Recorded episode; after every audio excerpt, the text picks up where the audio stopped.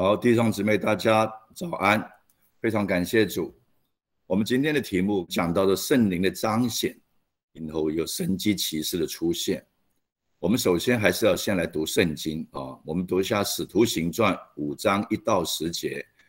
有一个人名叫亚拿尼亚，同他的妻子撒菲拉卖了田产，把嫁银私自留下几分。他的妻子也知道。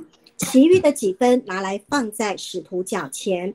彼得说：“亚拿尼亚，为什么撒旦充满了你的心，叫你欺哄圣灵，把田地的价银私自留下几分呢？田地还没有卖，不是你自己的吗？既卖了，价银不是你做主吗？你怎么心里起这意念呢？你不是欺哄人，是欺哄神了。”亚拿尼亚听见这话，就扑倒，断了气。听见的人都甚惧怕，有些少年人起来，把他包裹抬出去埋葬了。约过了三小时，他的妻子进来，还不知道这事。彼得对他说：“你告诉我，你们卖田地的价银就是这些吗？”他说：“就是这些。”彼得说：“你们为什么同心试探主的灵呢？埋葬你先生之人的脚已到门口，他们也要把你抬出去。”妇人立刻扑倒在。彼得脚前断了气，那些少年人进来，见他已经死了，就抬出去埋在她丈夫旁边。阿门。好，我们下面继续读十二到二十节。主借使徒的手在民间行了许多神机奇事，都同他们都同心合意的在所罗门廊下，其余的人没有一个敢贴近他们，百姓却尊重他们。然幸而归主的越发增添，连男带女很多，甚至有人将病人抬到街上，放在床上或路上，指望彼得过来的时候，或者得他的影儿照在什么人身上。还有许多人带着病人和被污鬼缠磨的，从耶路撒冷四围的城邑来，全都得了医治。大祭司和他一切同仁，就是撒都该教。门的人都起来，满心记恨，就下手拿住使徒，收在外间。但主的使徒夜使者夜间开了间门，领他们出来，说：“你们去站在店里，把这生命的道都讲给百姓听。”阿门。好，继续我们读二十九到三十一节。彼得和众使徒回答说。顺从神，不顺从人是应当的。你们挂在木头上杀害了耶稣，我们祖宗的神已经叫他活。神且用右手将他高举，或做他就是神高举在自己的右边，叫他做君王，做救主，将悔改的心和赦罪的恩赐给以色列人。阿门。好，最后我们要读三十八到四十一节。现在我劝你们不要管这些人，任凭他们吧。他们所谋的、所行的，若是出于人，必要必败坏；若是出于神，你们就不能败坏他们。恐怕你们倒是攻击神了。工会的人听从了他，便叫使徒来把他们打了，又吩咐他们不可奉耶稣的名讲道，就把他们释放了。他们离开工会，心里欢喜。因被算是配为这名，配为这名受辱。阿门。好，使徒被抓在监狱里面，又被打了，心里却非常的欢喜。哪里有这种人呢？对不对？世界上哪里有这种人呢？被抓去关，无缘无故抓去关，还被打了一顿，但心里面这么的开心，他精神有问题吗？当然不是。这个使徒前几天才讲一篇道，有三千人得救。再讲一篇道，五千人得救，他当然不是一个神经病的人，他当然不是一个被虐待狂的人，那他为什么被关被打，没有申冤，没有埋怨，心里面有这么大的喜乐呢？还觉得配的为这个名，到底这个名是什么名呢？就是前面这些大祭司，大祭司是讲的什么呢？讲的宗教人士。他们都有地位的，你呢？杀都该人是什么？就科学人士，他们不相信人死了会复活的，这些人就装到抓在监狱里面去。那宗教人士、科学人士，他们在社会上都很有地位的，因为这个使徒彼得是什么人？他是个渔夫，他以前是捕鱼的，没什么知识的。一个没有知识的人，怎么可以想出这么大的道理来呢？所以他们觉得呢，听见他讲这些话，心里就很很火大了，又生气又火大，引得了不问原因，就将这几个人呢抓到监狱里面，还毒打一顿，去泄恨。打完以后，这些门徒。不但是没有埋怨，还很开心，这叫做神机骑士。我们有经过神机吗？你中了奖是不是神机呢？你今天去上班，一下子在门口就有个停车位，这是你的神机吗？或者你先生今年要升总经理，或者今天早上有地震，你家里一点事情都没有，这是神机吗？什么叫做神机？就是神做的事情叫神机。所以今天我觉得跟大家分享。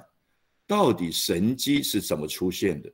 圣灵的彰显，神机骑士，我们要得到神机，我们必须要有圣灵。圣灵怎么来呢？不是拿香去拜，不是用钱去买，不是用你的地位家产去买圣灵。圣灵是你愿意接受耶稣基督成为你个人的主，就是受洗。有圣灵，他们就有神机。如果你不接受圣灵，你所看到的只是一个几率，就是说，反正几次没人中，总有一次中嘛。这不是神迹，这是几率哦。你闯红灯，闯了几年都没事，你迟早会碰到一次，因为这是几率。你没事跟人家吵架，你说我吵了十几年都没有出过事情，这是几率。万一出一件事情，对不对？你走在路上，天空上的鸟粪掉在你的头上。这是几率，信耶稣的不信耶稣的都有机会被碰到，因为这是个自然几率。今天早上的地震，信耶稣的家里也是会震，不信耶稣家里也是会震。我们基督徒祷告说，以后所有台湾的地震，基督教的基督徒的家里都不被震，这不是神机。当然神可以做这个事，那这样子就变不正常的生活了。所以我们先将神机讲清楚。啊，有人说我今真倒霉。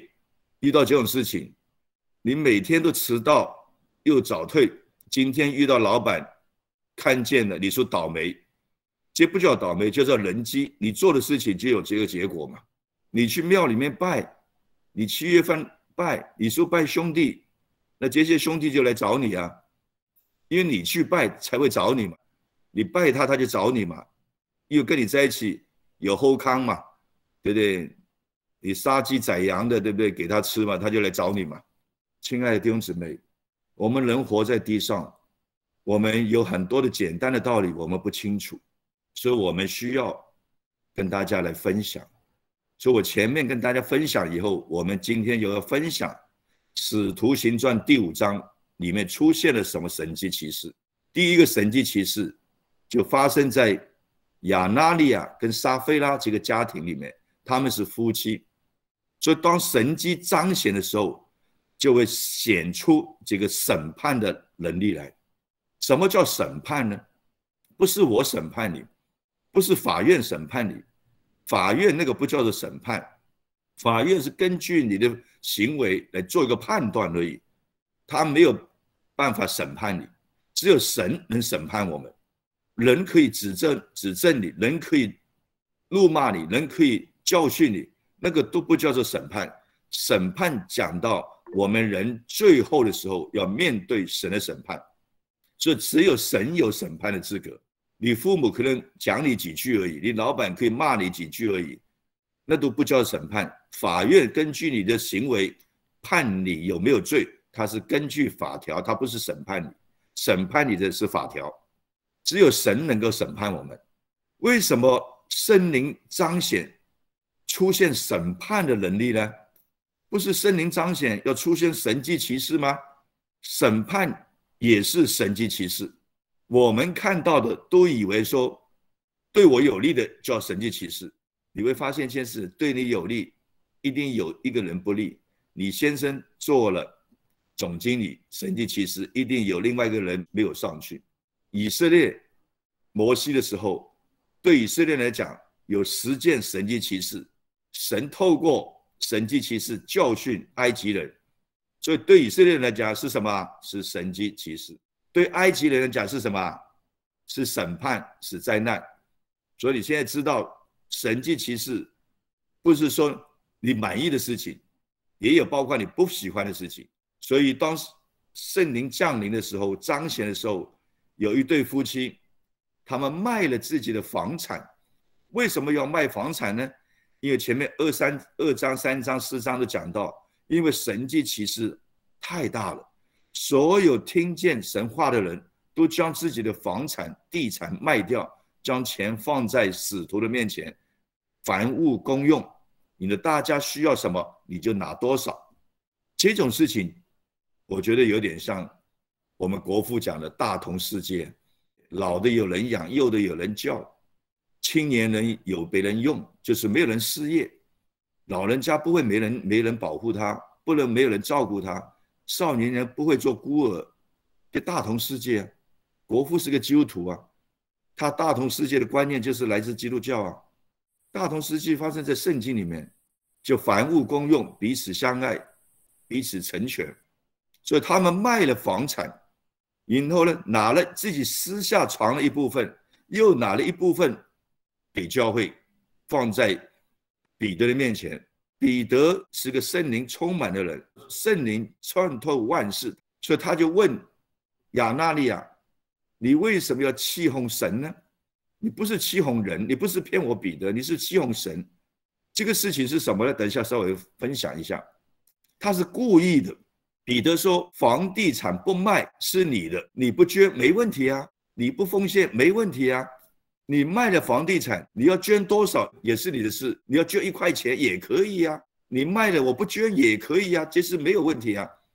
但是你卖了房地产，你却说这是全部，那就是撒谎。撒谎在圣灵彰显的时候，你做这个事情就有意去轻慢圣灵，对不对？我也去凑个热闹，去卖个好名声，看到大家都将钱拿出来，我也拿出来。弄个好名声，他利用宗教卖名声，这样了解吗？隔壁的王太太有房地产卖掉，放在使徒面前。隔壁的李先生有这样做，我不做不行。亚纳列他也去做，他是想卖个好名声，免得人家说大家都这样做，你为什么不做？所以他要去欺骗，他觉得这些是假的，所以他欺骗也无妨，他就去欺骗。怎么知道？彼得就讲。你不是欺骗人，你是欺骗神。讲完以后，扑倒到地，气绝而亡。因为有人就将他抬到外面去埋葬了。过了三个小时，时间很短，他太太来了。他太太来做什么？先生先去，这是我们全部的。哇，觉得有光彩。太太跟着后面去，我又来了。彼得这次问他：这是你们所奉献的全部吗？他的太太叫撒菲拉，撒菲拉说：“是是全部。”彼得说：“你埋葬你丈夫的人刚刚进来，意思说你也要结束了，也是倒在地上，气绝而亡。这些年轻人将他一起埋在她丈夫的旁边。这一段的圣经告诉我们什么事呢？这告诉我们，人心里面想的都是诡诈的事情。我们人。如果没有圣灵在我们里面，我们没有一个人为罪、为义、为审判自己责备自己。我们人今天就是打了人家一拳，你都不会觉得不好意思，你都觉得那个人可恶，值得我打一拳，还欠少，下次打两拳。你看人永远是这样想的，说世上东东西都是在争执，没有一个人车子一碰，对不起是我对不起我赔你，没有这种人，有的一定是圣灵充满的人。大部分的时候你怎么讲转，你就互相指责。我们的生活就是这样子，我们永远是指责别人。交通发生事情不会是单方面的，单方面就不会发生事件嘛。整条马路只有你一个人在那边，除非你撞到柱子嘛。两个人碰撞一定有责任的多少？有人嫌你开得太慢，所以他就撞到你了。那开得慢的人说你太开太太快，你看大家讲的都是矛盾学，这个讲不清楚的。亲爱的弟兄姊妹。亚纳利亚跟撒菲拉在圣灵大时代的时候，什么叫圣灵大时代的时候？就像两军作战的时候，平常的小规矩、小违规都没有关系。但是两军对垒的时候，两国要正战的时候，你却在那边犯一些小错，迟到早退，这个军法处理意思就这样子。这个事情也曾经发生过旧约的时候，在利未记第十章一到三节里面记载一件事情：当神告诉摩西，他们要建立会幕，在旷野敬拜神，设立大祭司，要他们开始为自己的罪献祭。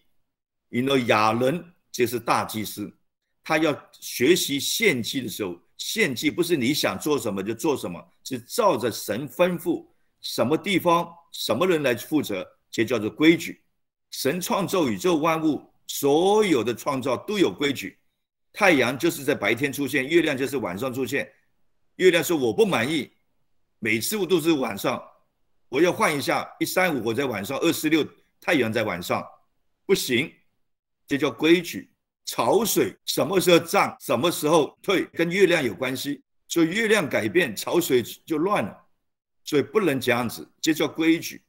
太阳说：“我离地球太远了，我近一点，那地球上人全部都热死了。”所以宇宙万物的创造，一个创造者不是自己碰来碰去巧合的，有一个创造者列举规矩。鸟在哪里生活，鱼在哪里生活，人在哪里生活。各族各民都有定界，所以我们日常看到的神所创造的万物，其实这就是神迹奇事。什么叫神迹奇事啊？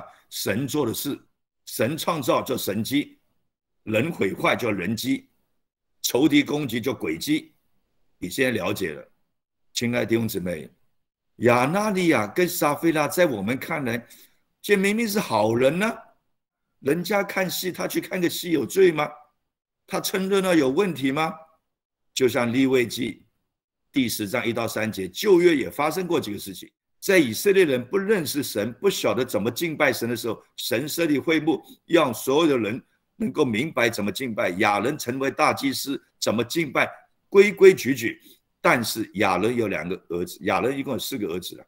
他这个两个孩子啊，看到爸爸也在献祭，他们两个也在献祭。出发点什么我不知道，大概想爸爸这么忙，献祭很忙啊。那时候两百多万以色列人啊，这么多人犯罪，很多事情要做啊，而且是刚刚开始啊。所以那两个儿子，他就用反火。什么叫反火呢？献祭有规定，火要从哪里来？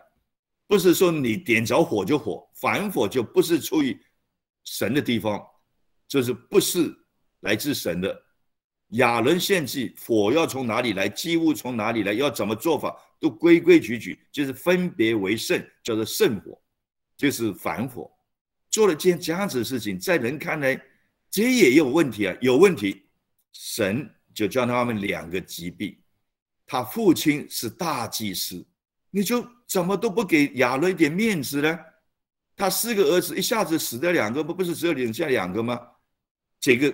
告诉我们神的审判，将来，现在神爱我们，为我们这罪死在石架上面，将来神要审判我们，因为你违背了神，你不顺服神。什么叫顺服呢？顺服就是你认同、愿意跟随。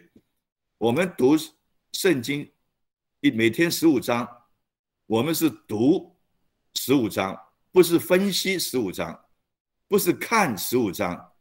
就重在读。我为什么要你读十五章的圣经呢？因为我要你还没有读圣经，就要你经历神机骑士。你就是讲读，发生有神机。刘姊妹就是讲读，眼泪就出来了。这叫神机骑士，要你有经历。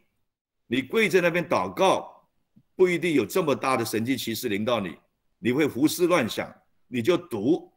所以我不是叫你分析圣经十五章，也不是叫你看十五章，我是叫读，重点是读，读就有神机，那你才觉得那个叫做真正的神机，不是因为你了解它才有神机吗？所以我第一次分享为什么读十五章，人家的也说我怎么想的呢，我就是要你经历神机。多少人读书读完十五章，他跟他分享说他脾气改了，他心情平静了，他心比较柔软了。他看到自己都是满身都是罪，他没有读之前看到满山都是宝啊，就要读。所以每个人都要读。说为什么读完十五章我才叫你才能服侍呢？因为你有了神机骑士，你才能服侍神的家。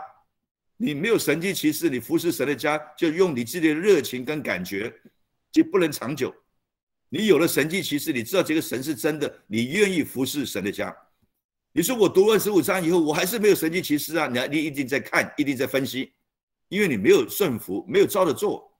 亚纳利亚就是没有照着做，所以亚纳利亚跟撒菲拉就结束了。哪大跟亚比富没有照着神的吩咐，就结束了。接着圣灵彰显审判的能力，圣灵除了彰显审判的，圣灵还会彰显同心合一的能力啊！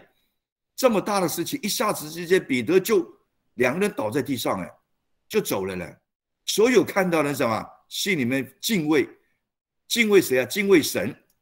一个教会，当我们传福音的时候，当我们讲神的话的时候，就会圣灵彰显，就会让人敬畏神。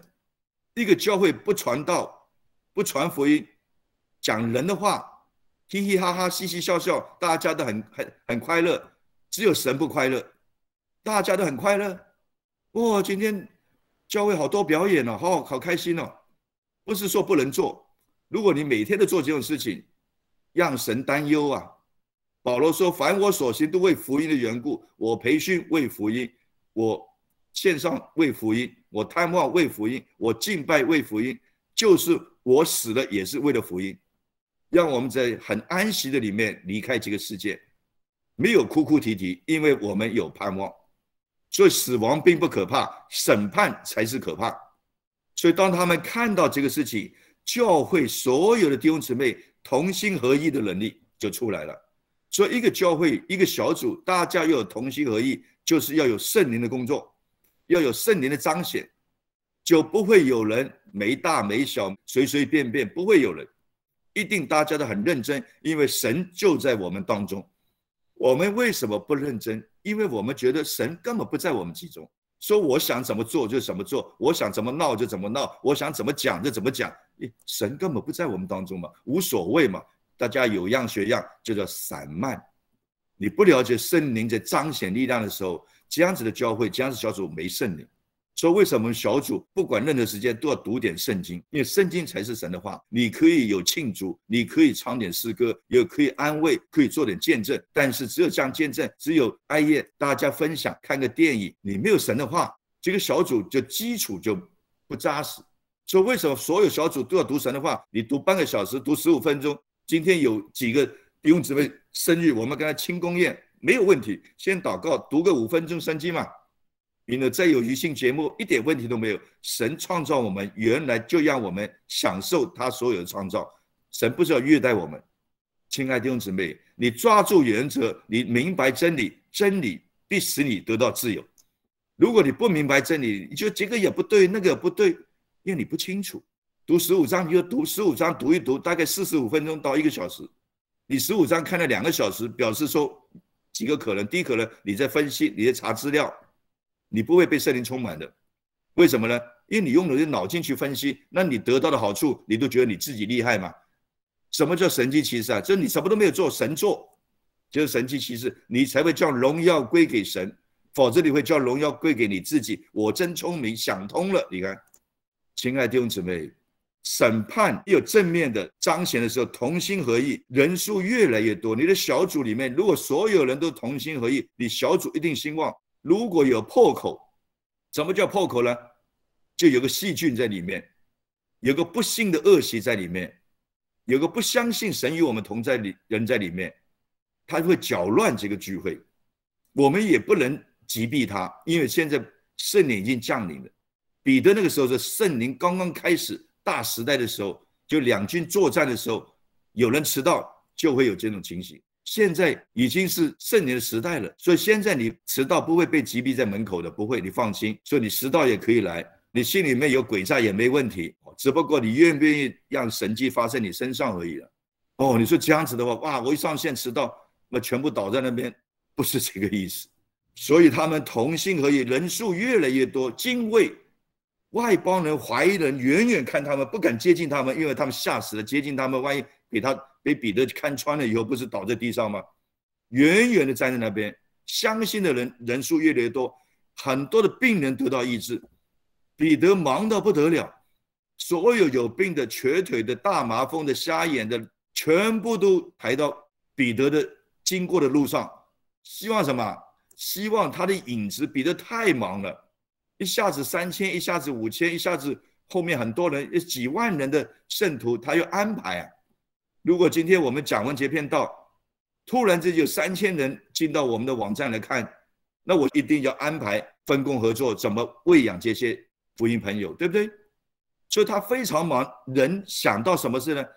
不要说彼得为他祷告，彼得的影子照一下都会好，这叫神迹，这叫奇事。因为他们做了这么大的神迹奇事，宗教人士、科学人士这些不信的人看到他们做这种事情，哇，满心记恨，叫你不要奉这个名做事，你还现在做这么多的神迹奇事。将他抓到外监，什么叫外监啊？还没有经过审判，先关二十四小时，叫做外监。审判结束，法官判了，就放在内监。所以在外监放在那边，你看，当我们认真的时候，逼迫就来了。但是你不要怕，主耶稣说：“你们不要怕，在我们里面的比世界的还要大。神如果不同意，逼迫不会临到你身上。你放一百个心，神如果同意，我恭喜你，皆有后康啊。”就神同意这个事情发生你身上，那你就一定有神迹奇事。这个神迹奇事一定让你得到生命，得到益处。所以基督徒不要怕遇到任何环境，环境是我们的食物，我叫他吃下去就是了。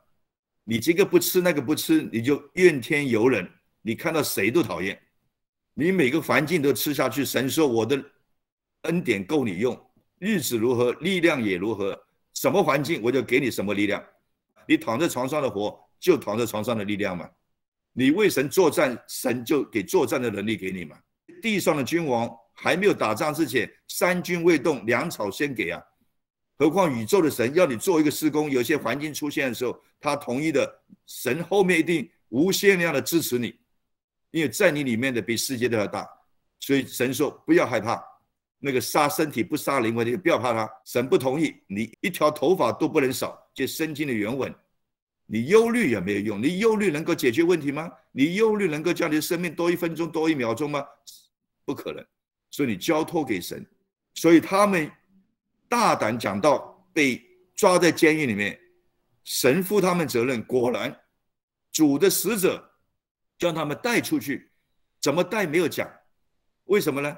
后面。这些大祭司找人说，将那个昨天晚上抓起来那两个人带出来审判他，兵就去带，一看守卫站在门外，门门好好的，奇怪里面没人了，这叫神迹。彼得不是说我以前做渔夫的时候有事没去去，我学着怎么去开锁，说我就开了锁，不用做，这是人机。彼得也没有说我以前做渔夫的时候，我与大海波浪，所以我的拳击很厉害。这两个守卫给我一拳就打晕倒了，说我出来不需要，守卫还是站在门口，锁没有被破坏，人不见了，就叫神机。你得到个病，几个月都不好，几年都不好，祷告了以后就好了，这叫神机。但是有的人还是会怀疑哦，哎呀，以后会不会再复发？你看，人就是不幸的恶习，你知道吗？就不幸的恶习不配得这个神迹。亲爱的弟兄姊妹。信是我们一生最大的能力。我们信心不够，求神加添我们。神说：“你们信心像芥菜种这么小，你就可以移山。”这什么意思呢？不是说你去叫他移山呢，否则我们的玉山就移来移去了，一下子在南头，一下子在高雄，不能这样子。是我有一点点信心，我信的神能够移山。亲爱的弟兄姊妹，所以他们。讲到被逼迫收在监狱里面，他们仍然传福音，因为神与他们同在，将他们带出去。带出去又做什么？不是回去休息，不是回去受惊，不。神说：“你们马上去圣殿讲道。”环境逼迫，我们仍然做神的施工，让神得荣耀，让人得益处。遇到环境就却步，表示说你的信心不够，仇敌就攻击我们，仇敌永远在后面追我们。我面向太阳，面向光，面向主，仇敌永远被我抛在后面。如果你反过来，你面向主，你就一鼻子就碰到仇敌，你马上就背向太阳，就在黑暗的里面。所以神说：“你们不要离开我，我不会丢弃你们，我也不会撇下你们。”然后他们继续讲，然后这些人很气，马上在他们抓回来，审判他们。我不是跟你们讲不能奉这个名吗？彼得又讲了一句话：“顺从神，不顺从人是应该的。”他在第四章曾经讲过。不听从神，听从人，你们自己想想看。以前讲听从，现在讲顺从。听从什么？你会听从老板的话，但是你心里面不服。顺从更彻底了。我不单只听你的话，我心里面还服。很多人听从了，叫你做件事情，他做了，心里面可能心不甘情不愿。你家里小朋友有没有这样子啊？小明，帮爸爸去拿一个拖鞋，对不对？他去做了，他有听到，有从，有遵从。他心里不服，拖鞋一丢下来就向后跑了，这叫心里不服嘛。我们常常心里不服的，所以每次我讲完以后，我都给你问啊，你不服就问嘛。问问题不是要显出我的厉害来，不是。不了解不服是可以的，我们不是迷信，我们是心理信，这叫做信仰。脑筋明白，心里不相信，碰运气嘛，对不对？怎么可能每次都这么灵？不可能，你看，所有脑筋里面都是问号。亲爱的弟兄姊妹，所以我们需要分享，需要教导，需要帮助，需要小组，需要彼此成全。你一个人一定有问题的。我软弱的时候，你们扶持我；你们软弱的时候，我扶持你们，对不对？上个礼拜我的老师来扶持我们，讲先知的道，得胜者的呼召，荣耀的呼召。我哪里敢讲得胜者的呼召，荣耀的呼召啊？对不对？我自己就觉得。还不完全呢，我们是尽力尽到完全了。那你们要听得胜者的呼召，就哎，老师来扶持我们。